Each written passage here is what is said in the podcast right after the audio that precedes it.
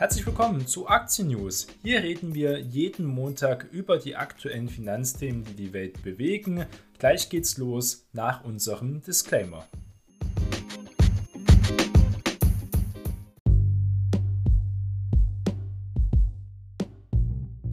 Die im Podcast besprochenen Finanzprodukte stellen keine spezifische Kauf- oder Anlageempfehlung dar.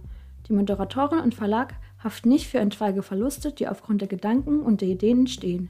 Die Inhalte dienen nur zur allgemeinen Information und ersetzen keine Anlageberatung. Heute ist Montag, der 6. März und wir starten gemeinsam in eine neue Woche. Und der vergangene Freitag war sehr gut. DAX, Dow und Co. stürmen nach oben, kann man nur sagen. Die Zinssorgen schwinden scheinbar. Besonders an der Wall Street setzte sich dann doch zum Wochenschluss von der vergangenen Woche die Optimisten ganz klar durch. Sinkende Anleiherenditen und auch die Hoffnung auf eine starke chinesische Wirtschaft hatten zuvor bereits auch den DAX angetrieben und das hat wirklich für eine Erholungsrallye gesorgt. Konkret haben die US-Börsen seit dem Wochenschluss dann nochmal deutlich zugelegt. Der Dow Jones um etwa 1,2 Prozent, der S&P 500 um 1,6 Prozent und auch Technologiebörse Nasdaq 100 sogar um mehr als 2 Prozent. Insgesamt gewonnen die Nasdaq 100 auf Wochensicht 2,7 Prozent. Also wirklich eine starke Woche. Volatilität ist stark runtergekommen. Auch der Fear Creed Index ist natürlich wieder mehr in den gierigen Bereich gestiegen. Da gibt es nichts weiteres zu beobachten als eine sehr optimistische Stimmung. Und wir sind noch beim SP 500 jetzt wieder über 4000 Punkte. Die Zinsängste allgemein lassen einfach nach. Die Investoren reagieren mit Erleichterung auf sinkenden Renditen an den Anleihemärkten und auch die Investition in Aktien wieder attraktiver macht, weil teilweise ja darüber geredet, gibt es halt schon noch jetzt Alternativen zu Aktien, was es davor gar nicht gab. Aber die zehnjährige US-Staatsanleihe verlor am vergangenen Freitag zum Beispiel ähm, ein bisschen und war damit wieder unter 4% Rendite, also Coupon. Und das hatte sie ja am vergangenen Mittwoch ja noch erreicht. Das wird der höchste Stand seit Mitte November. Also es ist trotzdem noch sehr hoch, ist aber jetzt ein wenig zurückgekommen, was ein wichtiges Zeichen war. Was war der Grund dafür? Es gab nämlich Äußerungen des Notenbankchefs Raphael Bostic. Und zwar ist er der Präsident des Ablegers der US-Notenbank in Atlanta. Und er hatte nämlich gesagt, dass er langsamere und auch einen gleichmäßigeren Kurs der FED mit Zinserhöhungen befürwortet. Konkret sagte er, 25 Basispunkte sind angemessen, aber es, also es bedarf einfach auch nicht mehr hat er betont, das steht da zum Beispiel im Gegensatz zu anderen Äußerungen von anderen regionalen Notenbanken in der USA.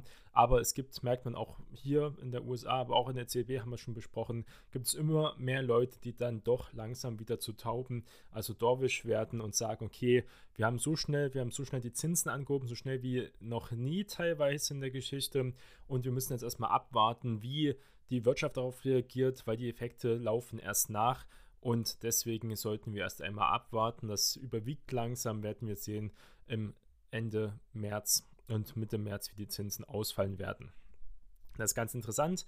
Was wird wichtig diese Woche ist zum Beispiel auch der Arbeitsmarkt, ob es sich bei den Gewinnen nur um eine ganz kurze Momentaufnahme handelt oder dann doch diese Zinssorgen dauerhaft erstmal verfliegen, wobei wir jedenfalls in Europa ja eine hartnäckige C-Inflation haben, hängt vor weiteren Konjunkturdaten ab. Besonders wichtig werden eben gesagt die Arbeitslosenhilfen, ähm, die wir jetzt, also die Arbeitslosenzahlen bekommen wir jetzt, die Arbeitslosenhilfen kamen vergangene Woche und die zeigen zuletzt einen weiter boomenden Arbeitsmarkt was prinzipiell eigentlich gegen eine Rezession spricht, wenn die Wirtschaft so viele Leute anstellt. Gleichzeitig hören wir immer wieder von Technologiefirmen, jetzt Airbnb, aber auch die Bank of America zum Beispiel von den großen Firmen entlassen mehr Leute. Aber das ist jetzt auch ein Thema, was teilweise aufgenommen wird als Nachricht. Man muss gucken, wie hoch wirklich der Headcount insgesamt, vielleicht steigt er sogar auch weiter. Nur bestimmte Segmente werden anders strukturiert oder eben geschlossen. Wir haben ja gesehen bei Google, also bei Alphabet, wird geredet, dass sie 10.000 Leute entlassen haben. Das stimmt auch. Gleichzeitig haben sie aber immer noch mehr Leute angestellt, als sie entlassen haben. Und da liest man eben bei den Nachrichten nichts. Muss man also ganz konkret in die Zahlen reingehen. Da hat man gesehen, dass Alphabet trotzdem seit zwölf Monaten fast 50.000 äh, Mitarbeiter eingestellt hat. Also extrem viel für einen Technologiekonzern. Für die weitere Geldpolitik der FED jedenfalls wird der monatliche US-Arbeitsmarktbericht, der kommt nämlich diesen Freitag, besonders interessant werden. Er wird auch mal ein bisschen volatiler werden, der Markt sicherlich. Denn in den USA sind sowohl im Februar auch viele neue Stellen scheinbar entstanden, auch wenn es weniger sein dürften als noch im Januar. Also der Arbeitsmarkt geht langsam zurück, aber immer noch auf sehr, sehr hohem Niveau. Wir sehen ja auch, dass alle Firmen jetzt VW wieder angekündigt hat, auch 2 Milliarden in die USA zu investieren. Alle großen Firmen, auch von Übersee, gehen in die USA. Es gibt die besseren Subventionen, gibt es das bessere Steuersystem in vielen Bereichen. Und gleichzeitig ist man energieunabhängig und hat eben auch nicht geopolitisch ein so großes Risiko. Das macht diesen Standort sehr attraktiv und davon profitiert besonders dann eben die Arbeitnehmer in Amerika. Gucken wir mal in Deutschland. Ja, wie gesagt, auch der DAX ist um 1,6% gestiegen und wir gehen langsam wieder auf 16.000 Punkte. Momentan sind wir bei 15.578 Punkten. Also der DAX ist wirklich stark, um einiges höher als seit dem Anfang des Ukraine-Krieges. Das sieht äh, sehr stark aus. Muss man sagen, der DAX hat sich wirklich in der letzten Zeit gut gehalten. Positive Nachrichten haben wir gesagt aus China bekommen, die für Rückenwind gesorgt haben, haben wir in den letzten Wochen auch schon drüber geredet. China-Wachstum ganz klares und großes Thema, was immer wieder diskutiert wird. Auch der Apple-Zulieferer Foxconn hat Pläne jetzt für Indien, das spielt ja auch mit dem Thema China zusammen, dass man doch seine Lieferketten weiter diversifiziert und das macht eben auch Foxconn in Indien, weil Indien noch als sicherer britischer Hafen gesehen wird als zum Beispiel China. Indien ist auch natürlich, wie jeder Staat hat seine Interessen, aber die sind ein bisschen mehr aligned, also gleichgestellt mit anderen Demokratien. Das ist ganz interessant. Ähm, insgesamt sollen 100.000 Jobs in zehn Jahren geschaffen werden von Foxconn. Also Foxconn ist nicht nur der Apple-Zulieferer, sie machen in vielen Bereichen, sind sie der Hersteller, aber das kann man trotzdem mit betonen. Finanzwende ähm, ist eine, auch eine Bürgerbewegung, wirft der DWS Greenwashing vor. Wir wissen ja, DWS ist das iShares, wenn man so will, also der ETF-Anbieterarm von der Deutschen Bank, aber auch eine eigene äh, Unternehmensabteilung, die auch an der Börse gehandelt wird.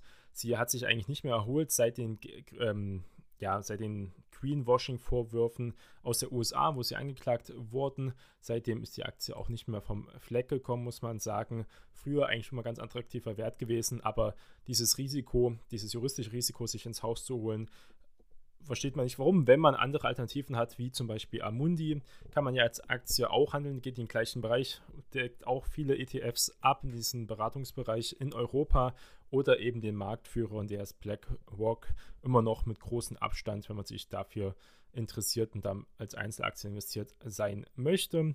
Ja, Infineon weiter auf Einkaufstour hat jetzt die kanadische Gun Systems auch aufgekauft. Allgemein Halbleiterwerte wieder sehr beliebt gewesen, Nvidia zum Beispiel, wobei das die Zahlen noch nicht rechtfertigen, aber ist einfach auch ein sehr wichtiger Sektor gewachsen in vielen Bereichen. Das muss man sagen das kann man hier nochmal betonen, einer der großen Gewinner am vergangenen Freitag war Volkswagen. Der steigert nämlich den Profit überraschend stark. Volkswagen-Konzern hat nämlich das Krisenjahr 2022 mit dem Ukraine-Krieg aber eben auch der Energieknappheit, der Lieferprobleme unterm Strich etwas mehr verdient. Man hat mit schlimmeren Zahlen gerechnet, die waren also ganz gut. Konkret hat sich also das Ergebnis nach Steuern leicht um knapp 3% auf 15,8 Milliarden Euro gesteigert. Viele haben gedacht, es geht vielleicht sogar zurück rechnet man auch Sondereffekte wie den Ausstieg beim Roboterauto Startup Argo AI oder auch die Zinsentwicklung ein, legte der Betriebsgewinn sogar auf 22 Milliarden Euro zu. Das ist ein Plusgut von 15 Prozent. Auch für 2023, also dieses Jahr, zeigt sich der Konzern zuversichtlich. Außerdem werde auch das erste Produktionswert für den geplanten vollelektrischen SUV mit Pickup in Columbia im Bundesstaat, also South Carolina, errichtet. Das meine ich, wird etwa 2 Milliarden investiert und sollen 4000 Arbeitsplätze geschaffen werden. Also auch hier America First funktioniert auch bei Volkswagen und wird auch so aufgenommen von den Konzernen. Die Zahlen waren ganz stabil. Gab ja die Sonderdividende noch und seit Anfang des Jahres mit dieser Sonderdividende damals ähm, etwa 4% im Plus. Das ist jetzt nicht besonders, aber dieser große Kursanstieg am letzten Freitag von fast 11% muss man hier auch mit erwähnt haben. Auch Mercedes beginnt mit weiteren Ausbau von Batterie- und Recyclingwerke. Da bewegt sich also die Autoindustrie in Deutschland doch jetzt ein wenig schneller.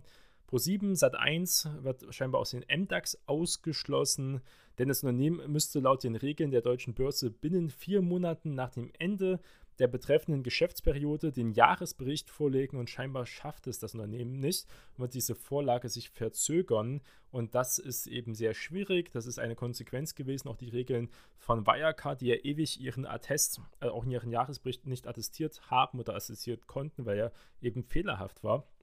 Das will man damit vermeiden, muss also Pro7 Sat1 wirklich rangehen, das schnell zu erledigen.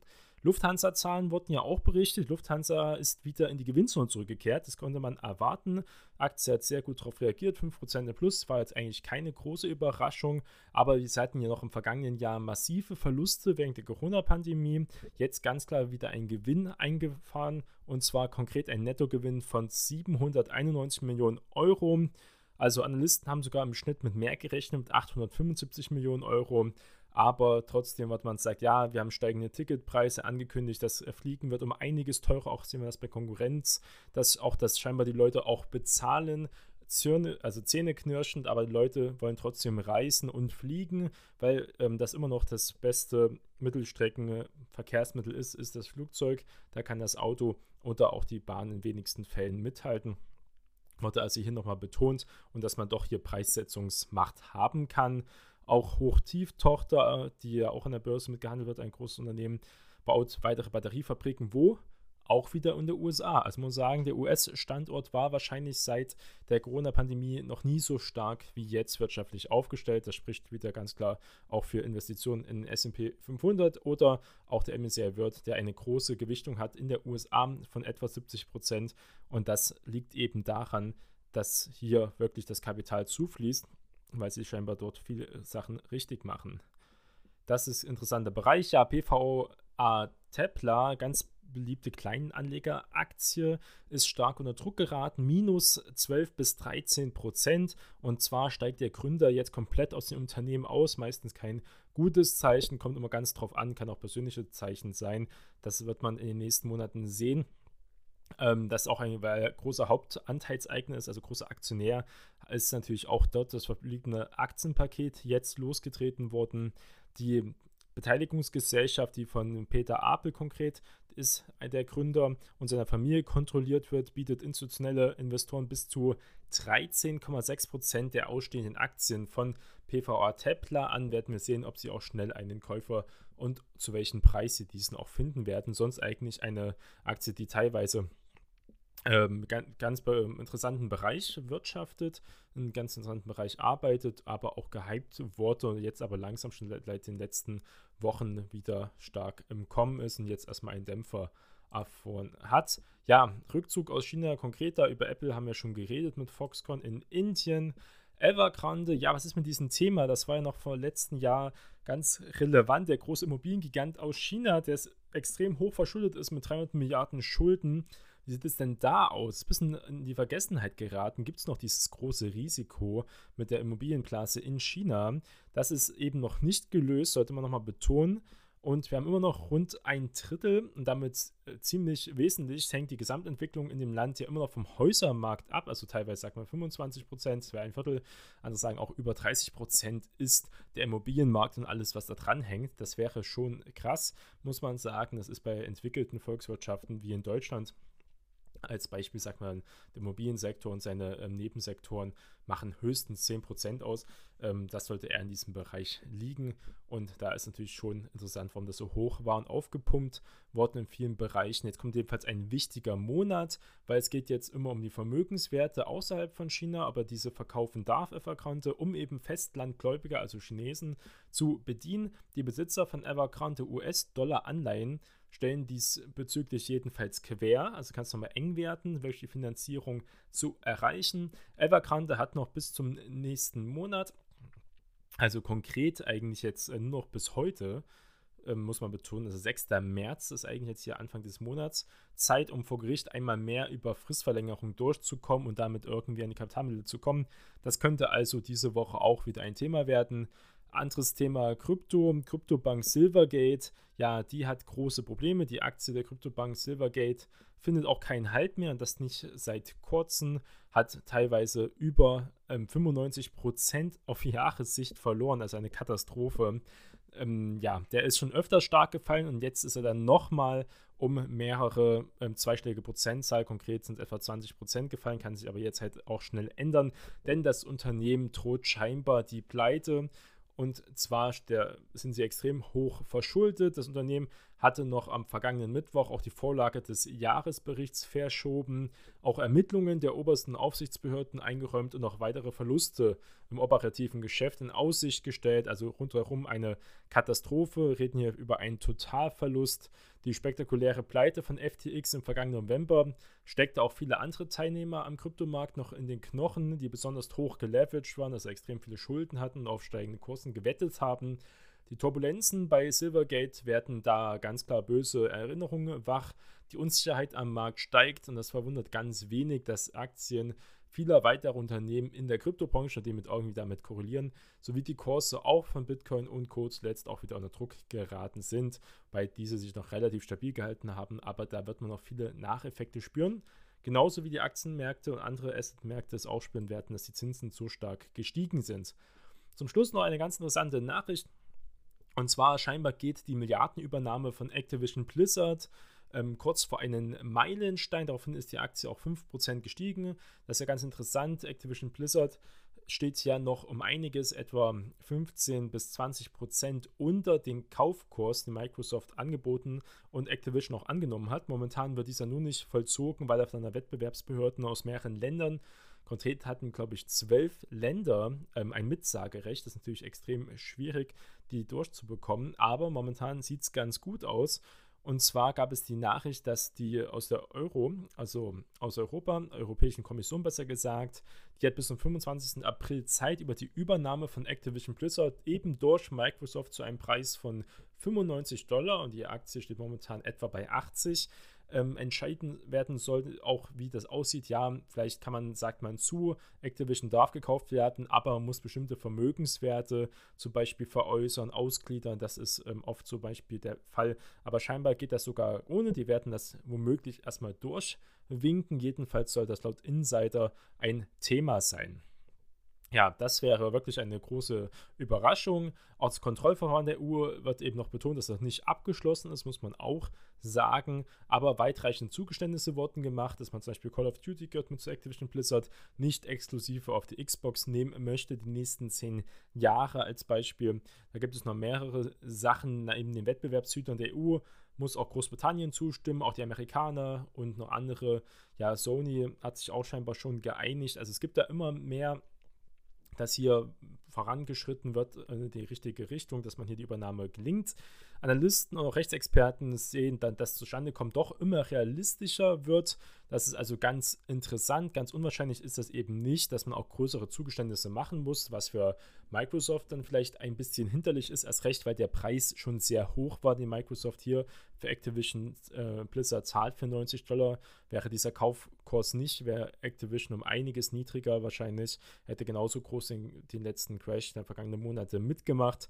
Aber äh, muss man sagen, gut bewertet KGV von 40 ist auch kein Schnapper, kein Schnäppchen, kein Bereich, aber trotzdem interessant. Und jetzt könnte man darauf wetten, ja, wir haben jetzt 80 Dollar, wenn man wirklich sagt, die 90 kommen, hätte man ähm, ein ganz interess interessantes Upwards-Potenzial. Aber immer Risk-Reward sollte man gucken, wie groß das Risiko ist, wenn die Übernahme dann doch nicht durchgeht. Auf jeden Fall wird sich dieses Thema wahrscheinlich dieses Jahr erledigen, eher wahrscheinlich Ende des Jahres wird klar sein, wie das Deal, wie der Deal durchgeht oder eben nicht. Ja, Unternehmensdaten kommen eigentlich keine mehr interessanten. Die Woche ist vorbei, die Berichtssaison, sondern wirtschaftliche Daten werden wichtiger. Diesen Montag haben wir nichts Interessantes, aber dafür am Dienstag, dem 7. März, wird der Fed-Chef Jerome Powell reden und auch einen äh, Ausblick geben über seine ähm, aktuellen Handlungsfelder und zwar vor den Kongress. Also wird er da ein Testify machen, werden ihn also Abgeordnete bestimmte Sachen fragen, auch über die Zinsen, wie hoch die Zinsen noch steigen müssen. Das wird also interessant werden, was er darüber sagt in vielen Bereichen. Dann haben wir den 8. März, Mittwoch ist der Frauenstag, sollte man nicht vergessen. Und da spricht auch die EZB-Präsidentin Lagarde, aber nicht über den Frauentag, sondern eben über die Geld- und Zinspolitik wird sie weitere ähm, Punkte machen. Gleichzeitig kommt dann auch schon die ADP, das sind vom privaten Sektor. Die Arbeitslosenzahlen die sind meistens kein guter Indikator mehr für die richtigen Arbeitslosenzahlen. gleichzeitig geht dann dieses Testify von Jerome Powell in die zweite Runde und es werden die Öllagerbestände kundgegeben in Amerika. Dann haben wir am Donnerstag die Arbeitslosen. Ähm, ja, Hilfen werden nochmal betont, wie die ausfallen werden in den Bereichen. Und dann am Freitag, den 10. März, kommen nochmal die Inflationsdaten aus Deutschland, die berichtigten. Dann kommt die ähm, Arbeitslosenrate in Amerika. Es wird erwartet, dass diese bei 3,4 Prozent verharrt. Kann man sich also als Wert merken, 3,4 Prozent. Je nachdem, wenn diese weit runterfällt, also wenn sie immer noch so einen starken Arbeitsmarkt haben, wäre das kein gutes Zeichen, weil das würde für höhere Zinsen bedeuten. Gleichzeitig hat man eine starke Wirtschaft, die also scheinbar noch nicht in die Rezession geht. Und dann am Freitag gab es auch nochmal eine Rede von Präsidentin Lagarde von der EZB.